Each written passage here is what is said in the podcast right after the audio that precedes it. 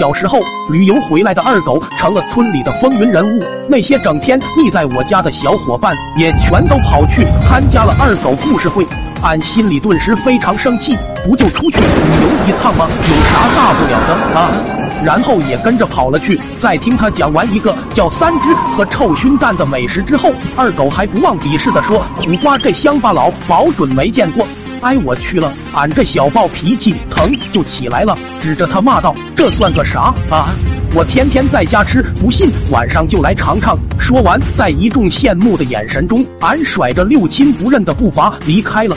回到家就开始犯了难。三只还好说，无非就是小耗子呗。倒是这臭熏蛋还真把我给难住了，只好跑去问我五爷。可他哪懂这个，就随口胡说是臭味熏出来的鸡蛋呢。二二二。我顿时恍然大悟，嗨，还以为是啥好东西呢。等夜幕降临，俺置办好这两道硬菜，坐等二狗他们。好巧不巧的，爹娘先回来了，看见桌上盖的布，赶忙问这是个啥。我自豪的说道：“爹爹啊，妈咪，这是我特地为二老准备的菜肴呢。”那一刻就感觉俺苦瓜村小诸葛的称号真不是随便盖的。不但能在二狗面前装把犊子，这眼下还贡献了自己的孝心。老爹半信半疑，掀开桌布，就见大大小小的耗崽子蹲在盘里。由于怕跑，还特意用老鼠夹来固定。要知道，老妈最怕这玩意，顿时嗷一声昏了过去。老爹也亲切的赏了俺两个耳光。我委屈的说道：“这可是名菜呀！”二狗告诉俺的啊，你个乡巴佬，自己没吃过还怨我。老爹听我说完，啪啪又赏了俺两个巴掌，可又转念一想，嗯，狗子他爹的确刚旅游回来，保不齐还真是那边的名菜，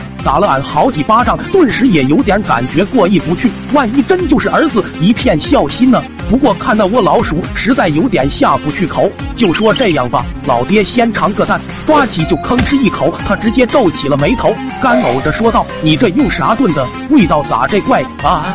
二。二二，我顿时无比骄傲。看来呀，老爹这人确实没见过啥世面呢。这原材料可是俺苦瓜秘制的。老爹一听，脸刷的就白了，大喊着：“完了完了完了！”急忙就往厨房跑。二你个二二，好家伙啊！果然他那能站立起来的臭袜子正在锅里洗澡，汤汤水水都已经变成了墨绿色，气得老爹噗噗又是两耳光。亏老子还以为误会了你，真是希望多大你就还我多大的失望。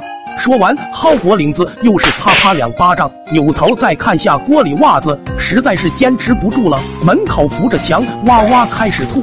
那天我并没有继续挨打，原因很简单，老爹吐的连打我的力气都没有了。